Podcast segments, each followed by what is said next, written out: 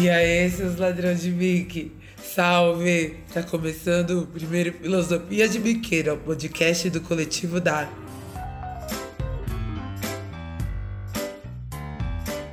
E pra você que tá aí abrindo as pontas do cemitério e fazendo aquele beck de cheiro estranho, já fica à vontade, porque aqui é assim, a gente deschava a bola e acende.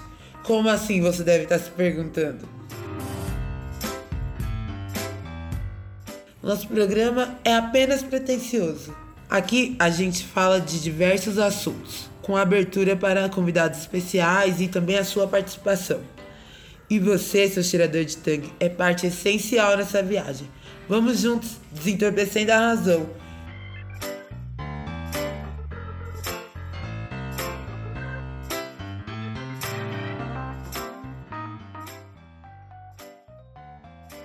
O tema de hoje, que a gente já vai chamar nesse programa. Não, trilha sonora, trilha sonora. E esse é o tema.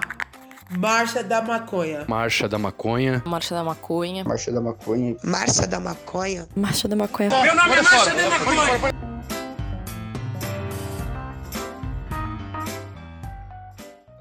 Eu sou a Diva Sativa e vamos juntos nesse rolê. Bora de chavar?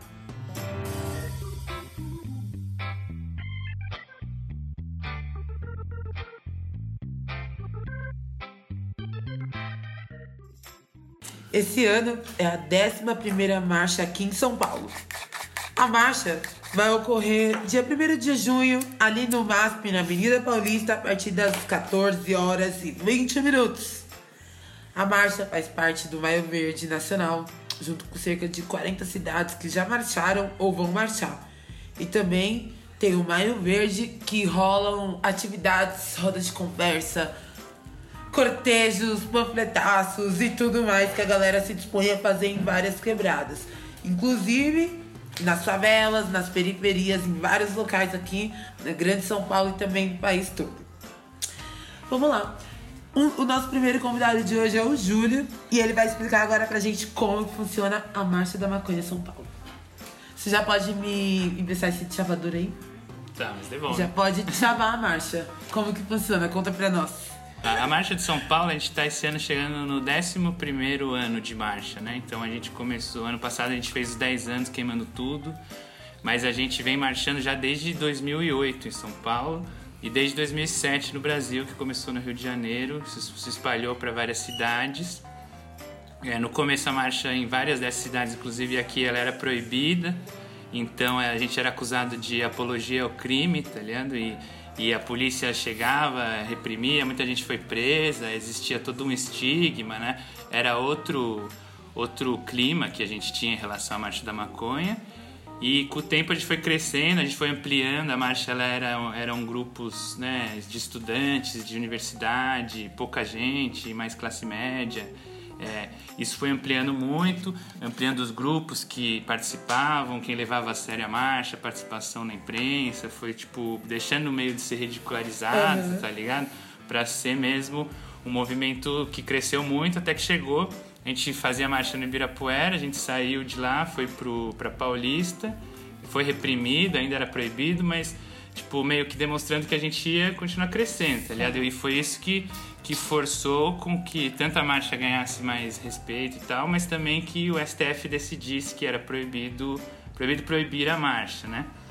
O Supremo Tribunal Federal decidiu agora há pouco autorizar a realização das passeatas pela descriminalização da maconha. Essas manifestações vinham sendo proibidas nos estados sob a alegação de que acabavam fazendo a apologia ao uso da droga. A marcha passou a, crescer bastante a partir daí, de 2011, né, que foi esse julgamento. A gente começou a ser mais propositiva, fazer uma outra série de coisas, até que chegamos nesse ano, né, com o nosso lema que é para o povo livre, vivo e livre, legalize, né, que sempre foram coisas que a marcha também colocou, essa questão do encarceramento, a questão da, da, violência do Estado, do racismo, e isso aliado à liberdade mesmo de todo mundo, de fazer essas coisas, de, de fumar e pá, né? Acho que são os, os eixos que compõem aí a marcha desse ano e de todos. Né? você falou dos eixos que compõem a marcha. É, a marcha se construiu de forma horizontal, de forma autônoma, ao, num processo longo de tempo. Você acredita que mudou muito nesses 11 anos de Marcha da Maconha em São Paulo? Cara, acho que mudou bastante, sim. Acho que mudou a gente, a nossa marcha, mudou é, o, o, país, né? Em vários sentidos, mas acho que também no, no, lance das drogas isso mudou. Antes era muito mais difícil falar sobre drogas, é, as pessoas mesmo usavam é, outros nomes, quem participava da marcha, tinha, a gente tinha medo de ir mascarado por medo de aparecer no jornal, a gente, a gente não fumava na marcha, a gente dizia para as pessoas não fumarem, né? Hoje em dia a gente diz para as pessoas fumarem que é um maconhaço, que, que a desobediência civil é parte né, do bagulho.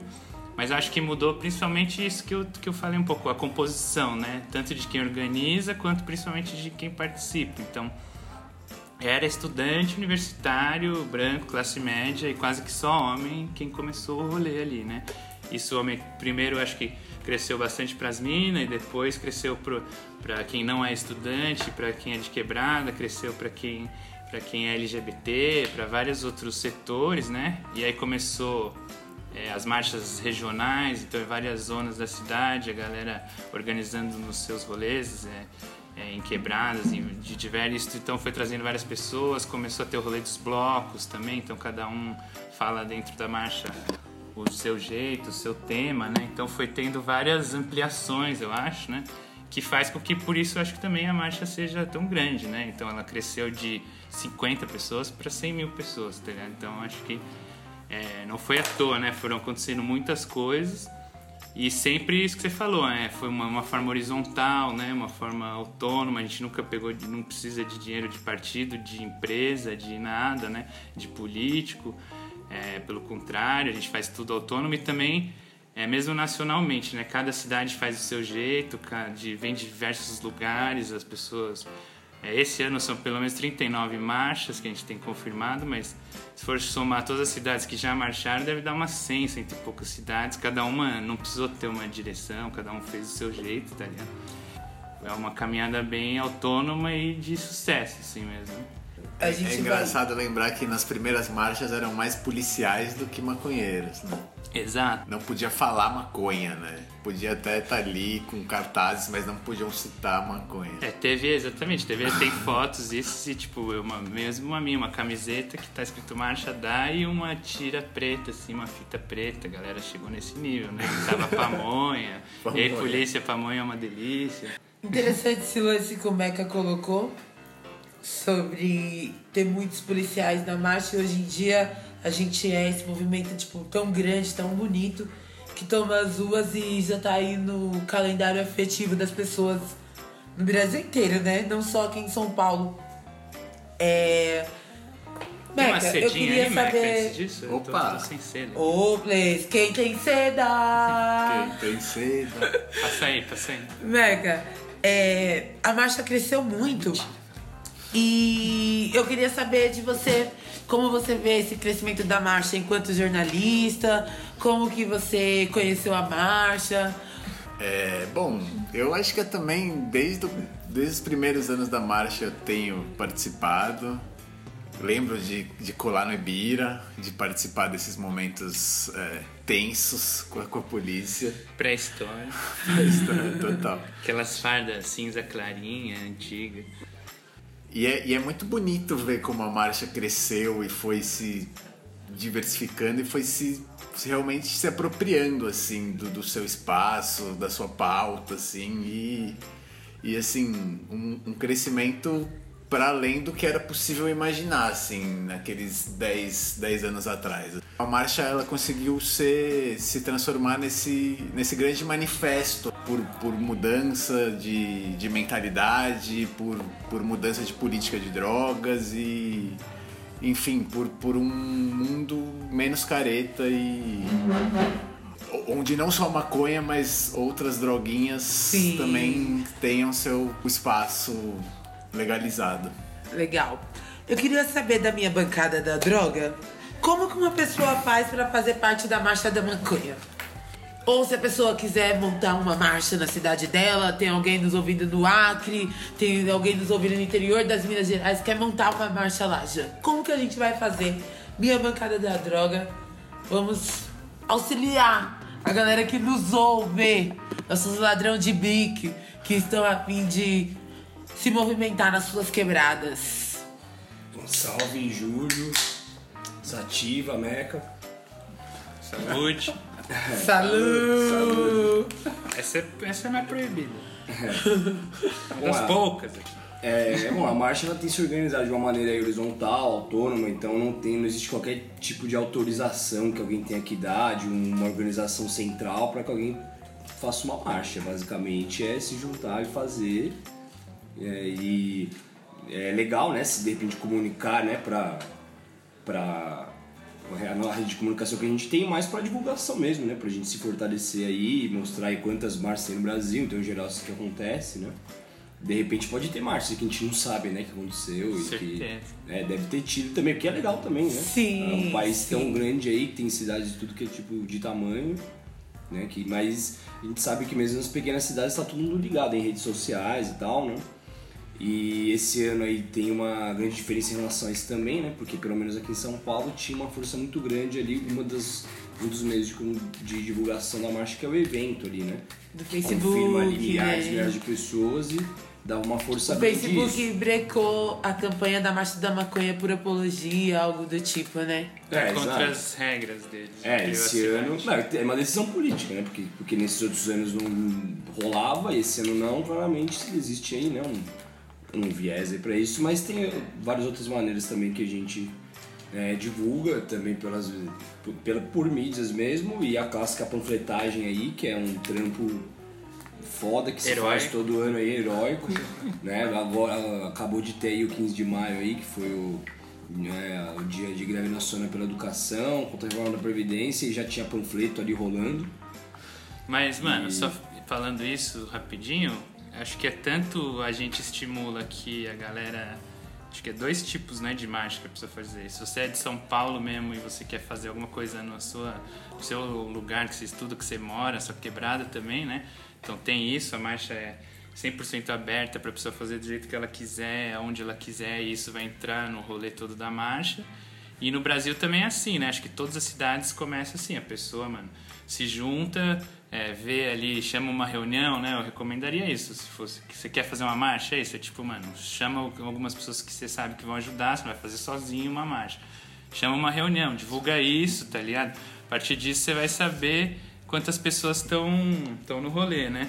Aí você, mano, faz a reunião e faz esse planejamento. Que dia que vai ser, onde que vai ser, é, quantas, o que, que a gente tem capacidade de fazer, né? Como a gente vai divulgar isso, divulgar isso da melhor maneira e é isso, já era, mano. Aí, dependendo do número de pessoas que tem, define o rolê, né? Se você vai andar, se você não vai, se vai fechar uma rua, se não vai, se vai fazer um maconhaço, se não vai. É isso. É chamar uns parça, fazer uma reunião no, no rolê que todo mundo já vai lá já fica com o dedo queimado. Divulga no Facebook e aí você vai sentindo aí na sua realidade como que se dá a recepção à Marcha da Maconha.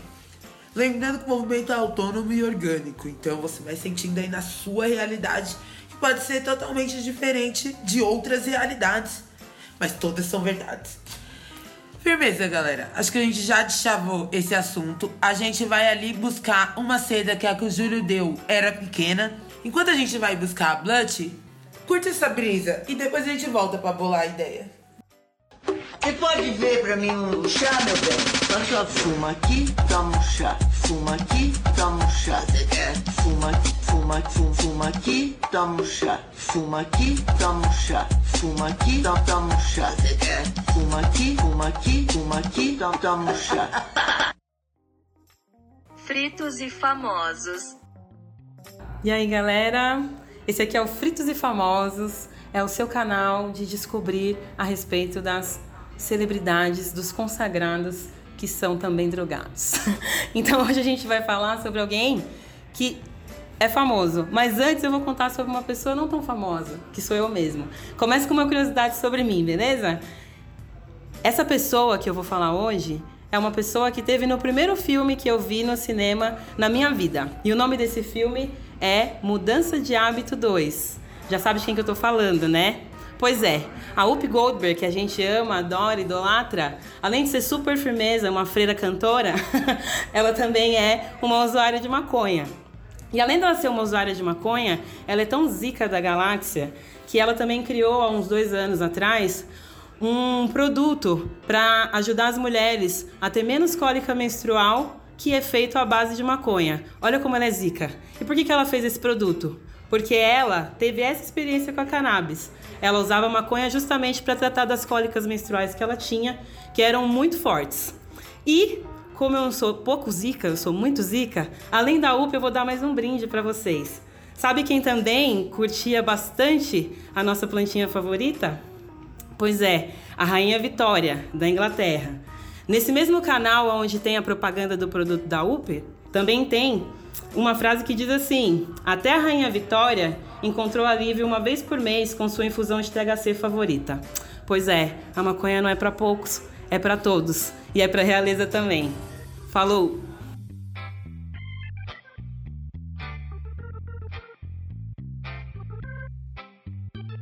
Eu usava bastante droga nas antigas, ia no médico consultar, falava pra ele, ó, eu uso bastante droga, mas com bastante salada. Ele falou que não faz mal.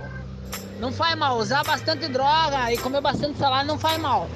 Tem que ser meio controlado, um pouco droga, um pouco salada, um pouco droga, um pouco salada. Comer salada é bom, cara.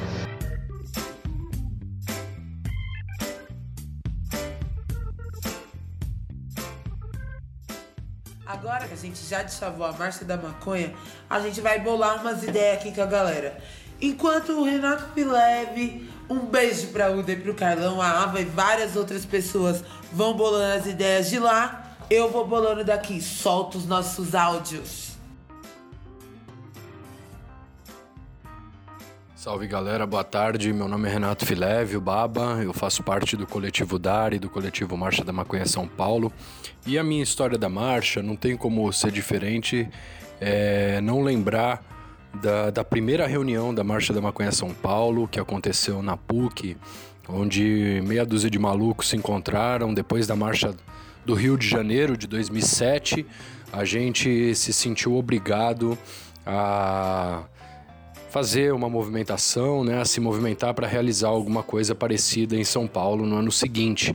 A Marcha da Maconha, ela também é, aprofundou o debate, né? Ele trouxe para a população, para discutir com a população durante a Marcha da Maconha, principalmente a questão da guerra às drogas, da criminalização da pobreza, do genocídio seletivo, mas também da desobediência civil. Né? Nós acreditamos que é, a autonomia né, das pessoas em usar uma determinada substância, no caso uma planta, né, que tem efeitos colaterais, bem menores do que substâncias que são legalizadas, como álcool, como tabaco, como alguns medicamentos. É, é uma, uma proibição é, que gera mais danos para a sociedade, danos e custos econômicos e sociais e de saúde é, para as pessoas que fazem o consumo, mas também para a sociedade como um todo. Né? Ela gera mais, essa política, ela é, ela vem trazendo mais reflexos negativos para a sociedade do que o uso da maconha em si. Por conta disso, é, a gente é, realiza então e, e, a marcha e ela vem crescendo de maneira exponencial. O ano passado, né, de, de 10 anos para cá, de 50 pessoas em 2008, nós temos mais de 100 mil pessoas que ocupam as ruas exigindo é, a legalização de forma ampla da produção, distribuição e consumo da planta. Então é isso. Dia 1 de junho, às duas horas, estaremos no MASP para realizar a maior marcha da maconha que o Brasil já viu. Estamos juntos, em rumo à legalização. Salve! Eu sou a Beatriz, sou psicóloga e durante muito tempo eu fiquei meio desencantada da marcha da maconha, porque me parecia um monte de playboy que queria fazer uma luta individualizada pelo seu direito de fumar maconha, que beleza, é uma luta importante também, mas que para mim reduzia muito uma questão que é muito maior. E depois que eu vi a Juliana Paula falar, que é do coletivo Dar, eu entendi a importância que ela tem, porque na verdade ela tá aí numa luta pela descriminalização das drogas, porque isso é o que mais mata a nossa juventude preta, pobre, periférica e que está na marcha da maconha é uma luta muito maior do que um direito individualizado. Você pode usar ou não usar, mas lutar pela descriminalização é lutar por, pela vida, por uma sociedade mais igualitária, mais justa. Minha primeira marcha foi um dia em que eu me senti feliz, feliz, mas muito feliz. Ver aquele monte de gente, jovens mais velhos, e, sabe, e todo mundo fumando e todo mundo buscando legalizar. Então, gente, bora, vamos junto. Vamos todo mundo lá pro vão do MASP em busca de legalizar.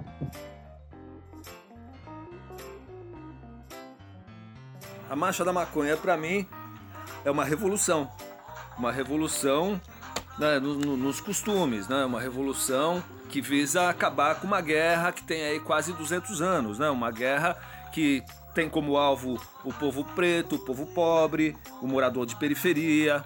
Eu participei pela primeira vez da Marcha da Maconha em 2016 e fui tomado por todo aquele entusiasmo e desde então faço parte da marcha. Hoje ajudo a construir junto com minha esposa, com a Uda.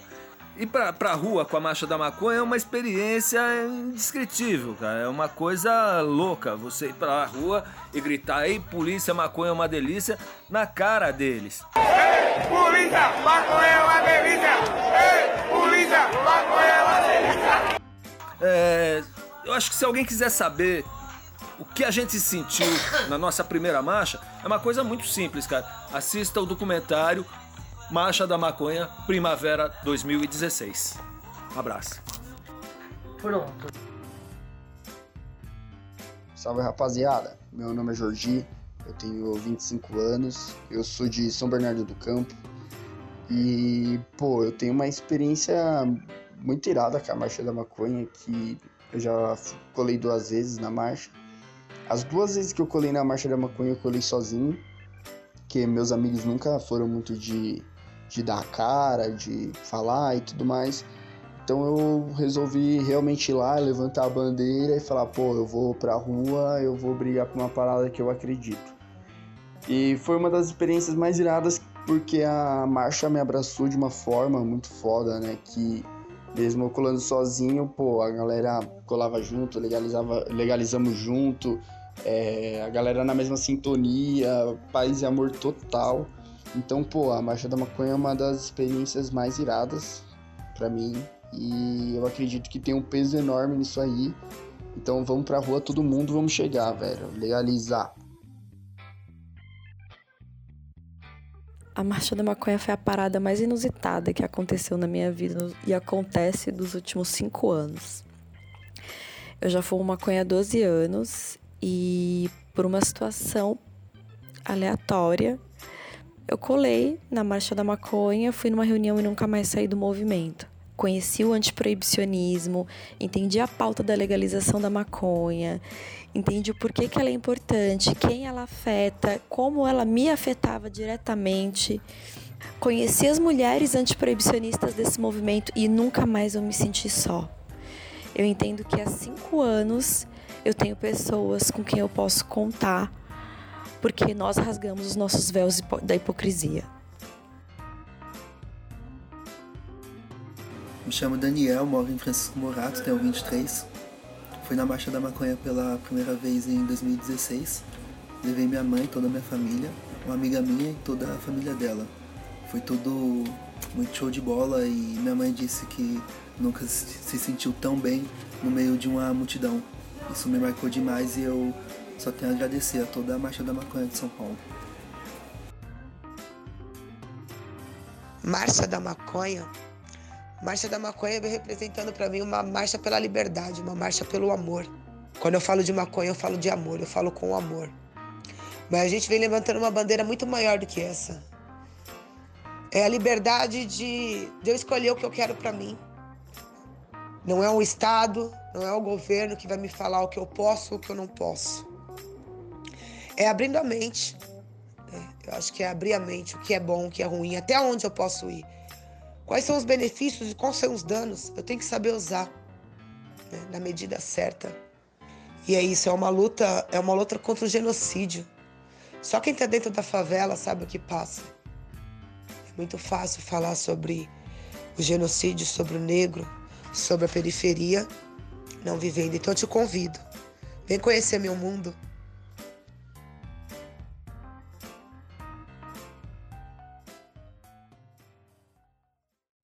Você que fuma maconha. Você que lambe seda. Minha língua tá amarela é o café.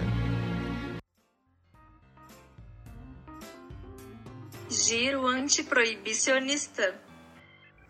Está começando seu giro antiproibicionista, o seu canal de notícias pelo fim da guerra às drogas. Enquanto ocupávamos as ruas em defesa da, educação, na surdina suja do Senado, foi aprovado o projeto de lei da Câmara 37 de 2013, costurado por um ultra-reacionário e genocida, um cara chamado Osmar Terra. Esse cara é ex-deputado e é o atual ministro da Cidadania. Ele fez a coisa toda manobrando de tal jeito que não precisa mais voltar para a Câmara esse projeto. Só precisa da assinatura do nosso digníssimo presidente Bolsonaro para que toda a merda fique validada. Para quem que não está sabendo, essa aprovação é uma autorização para toda sorte de violências em torno da já bem assassina guerra às drogas. Estamos diante de um cenário que traz o pior do pior. Aprovada essa lei aí, que acabaram de aprovar, o que temos é a volta da internação compulsória de usuários, o que significa na prática a volta dos manicômios, a negação, a negação da redução de danos e a ênfase no paradigma da abstinência. A gente vai ter um agravamento da pena mínima para tráfico que sobe de 5 para 8 anos de reclusão, segue sem ter uma distinção objetiva na hora da apreensão do policial, ou seja, ele que decide se é usuário ou vendedor a partir do critério dele, que é subjetivo. 150 milhões de reais estão destinados para as comunidades terapêuticas, que vai ampliar de 2 mil para 11 mil vagas as internações. Para quem não sabe, teve uma auditoria nas comunidades terapêuticas e grande parte delas foi constatado tortura, violência, higienismo, trabalho forçado, violação de direitos e todo tipo de desrespeito à liberdade religiosa. É isso. Por isso, de novo na luta, convidamos a todos para vir para a Marcha da Maconha no dia 1 de 6 de 2019. Tamo junto pelo fim da guerra às drogas.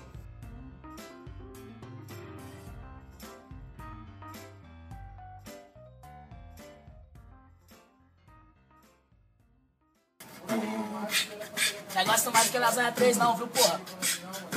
Fumei tanto do verdinho que fiquei com a voz estranha. Admiro quem não fuma, eu gosto mais do que lasanha. As minas da quebrada fica tudo me zoando. Meu zóio é de japonês, mas a pegada é de africano. Só tô louco que às vezes fico até meio engraçado. Fumo até cair, quando eu caio eu fumo deitado. Não saiu com paniquete, só com lariclete. 34 lanche, um Big Big Big Mac.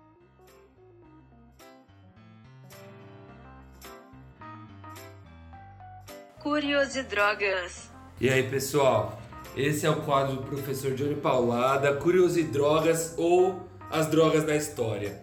E o tema da aula de hoje é Por que as bruxas voam? Você já parou para pensar?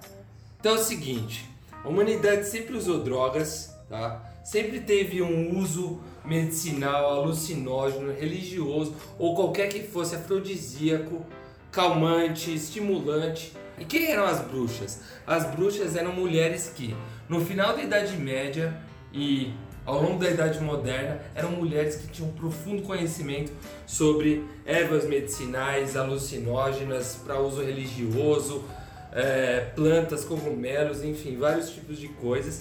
E uma das coisas que elas descobriram era o seguinte: elas faziam lá o uso alucinógeno e tal. E uma das vias privilegiadas que as mulheres, só as mulheres, têm para esse uso é através da mucosa vaginal. Isso mesmo, a vagina. É por aí que a mulher pode ter uma forma de ter um contato com as drogas. E aí, uma das coisas que elas descobriram é que quando elas passavam a droga na, na mucosa vaginal, elas tinham altas brisas.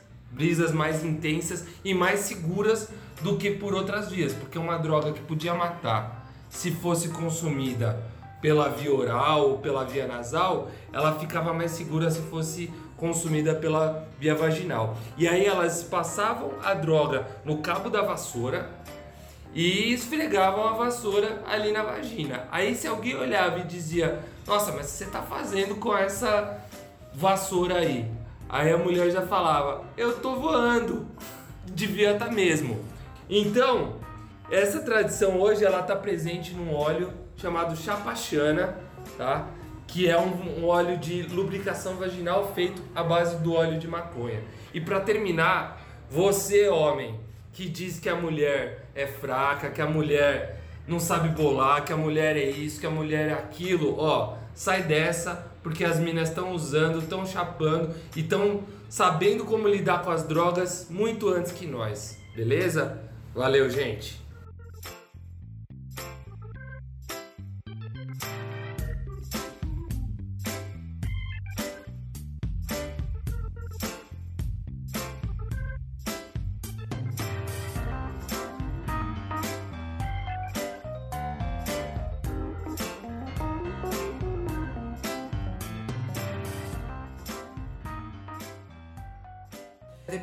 Galera aí bolando essa ideia boa, a gente volta pra acender.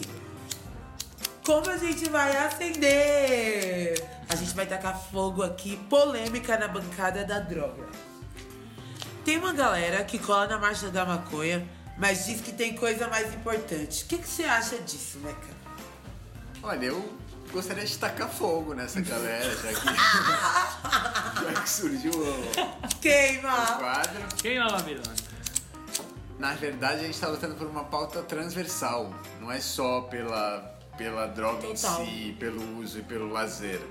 É por várias é, questões que estão ligadas com a droga e a gente cansou de discutir. Que nesse fumar nós já fuma já, não é isso? Exatamente, fumar. Eu fumo vários. E a galera que tá ouvindo, ó, tudo ladrão de mic, viu? Fuma vários também. Pra, pra gente ir encerrando, a gente já tá chegando aqui ao final do nosso podcast.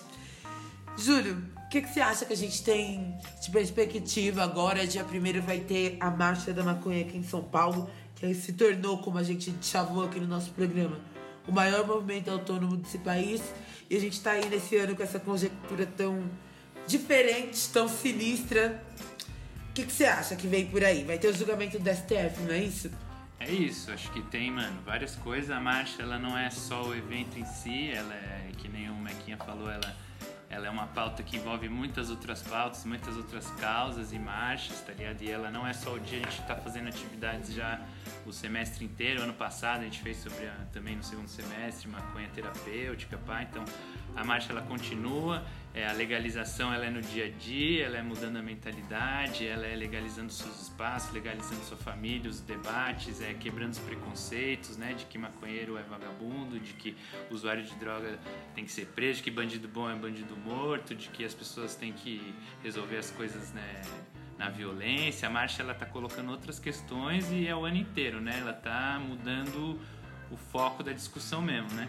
E em relação às drogas, acho que existem várias causas, né? Existe, como foi falado, essa, essa mudança na lei, que é um, um regresso, a questão da redução de danos, várias questões que estão sendo colocadas já desde antes e que agora pioraram com esse novo governo, né? Verdade. Mas não só a marcha em si, ela já é uma demonstração, né? Que não importa quem é o governo e muito menos esse, que a gente não vai dar nenhum passo para trás, é, nenhum back a menos, né? Ninguém solta o back de ninguém. A gente vai estar mostrando que a gente independe disso e desde a gente nunca precisou de governo para nada, para legalizar, para fazer nossa liberdade.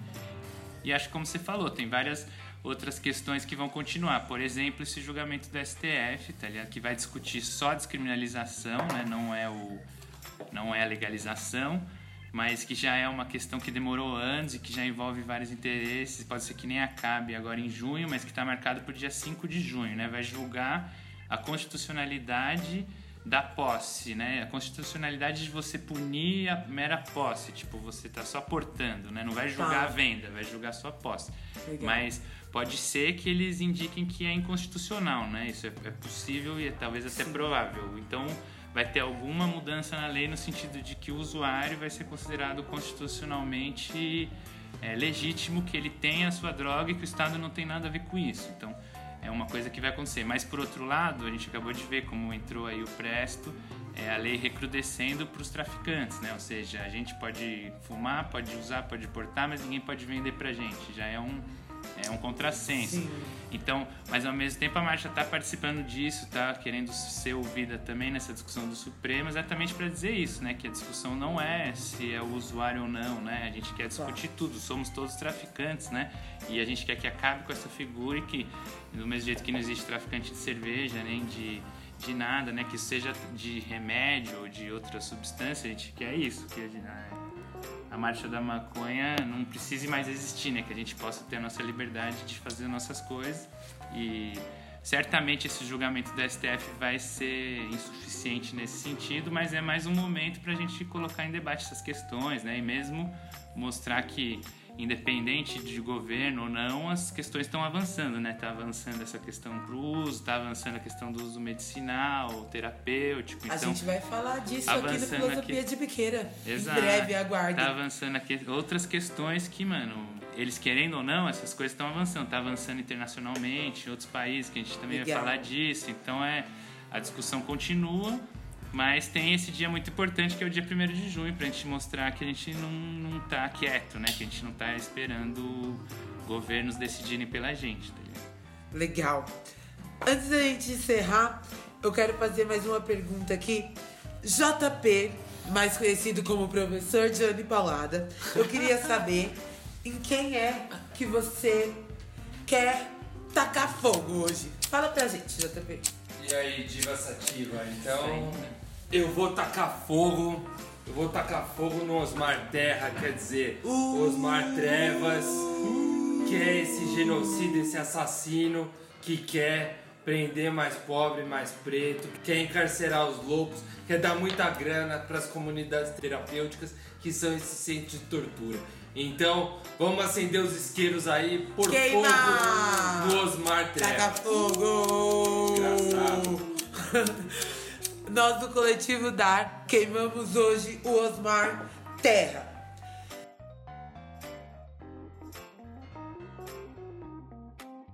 É isso, galera. Apesar do governo e do Congresso escroto, a gente tem que seguir em frente porque ninguém pode soltar o back de ninguém. No próximo programa, galera, a gente vai falar sobre os modelos de legalização. Você, na nossa descrição do nosso podcast, você encontra o caminho para enviar suas dicas, suas experiências, suas perguntas e tudo mais. Agora vocês ficam com o pai Vito, que vai trazer música para brisar. Yes! Beijo da tia Diva e até o próximo Filosofia de Biqueira. Tchau. Falou, fogo. Valeu! Fogo queima! Viva maconha! Músicas para brisar. A coluna de Pai Vitor no podcast Filosofia de Biqueira. Salve, salve, rapaziada. Aqui quem fala é Pai Vitor na minha coluna de estreia nesse podcast Filosofia de Biqueira. Agradeço o convite e a todos e bora pro papo que aqui é meio 4 e 20. São 2 minutos e 10 segundos de blá blá blá da minha parte. Então vou aproveitar para falar do autor desse refrão. É primavera, te amo. Cassiano De teto solar, o luar representa. Ouvindo Cassiano, ha, os gambé não aguenta. Então é um monstro de Campina Grande que no final dos anos 60, começo dos 70, fez parte da banda Diagonais, com Hildon e outros membros que variaram bastante. Muita gente conhece ele por Primavera e Eu Amo Você, do álbum de 1970, do nosso síndico.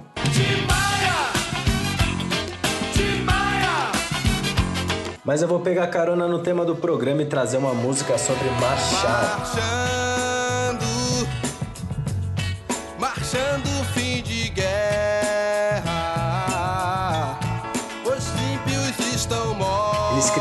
Sobre as positividades da vida. Para quem é fã de Love Song também não tem erro e teve um momento de contracultura de muita positividade. Eu vou trazer a música Canção dos Hips, do primeiro álbum dele de 1971, Imagem e Som, para fechar a coluna de hoje. E é isso, rapaziada. Quem quiser algum link é só dar um salve que a gente manda e deixo vocês com Cassiano. Pai Vitor se despede. Yes!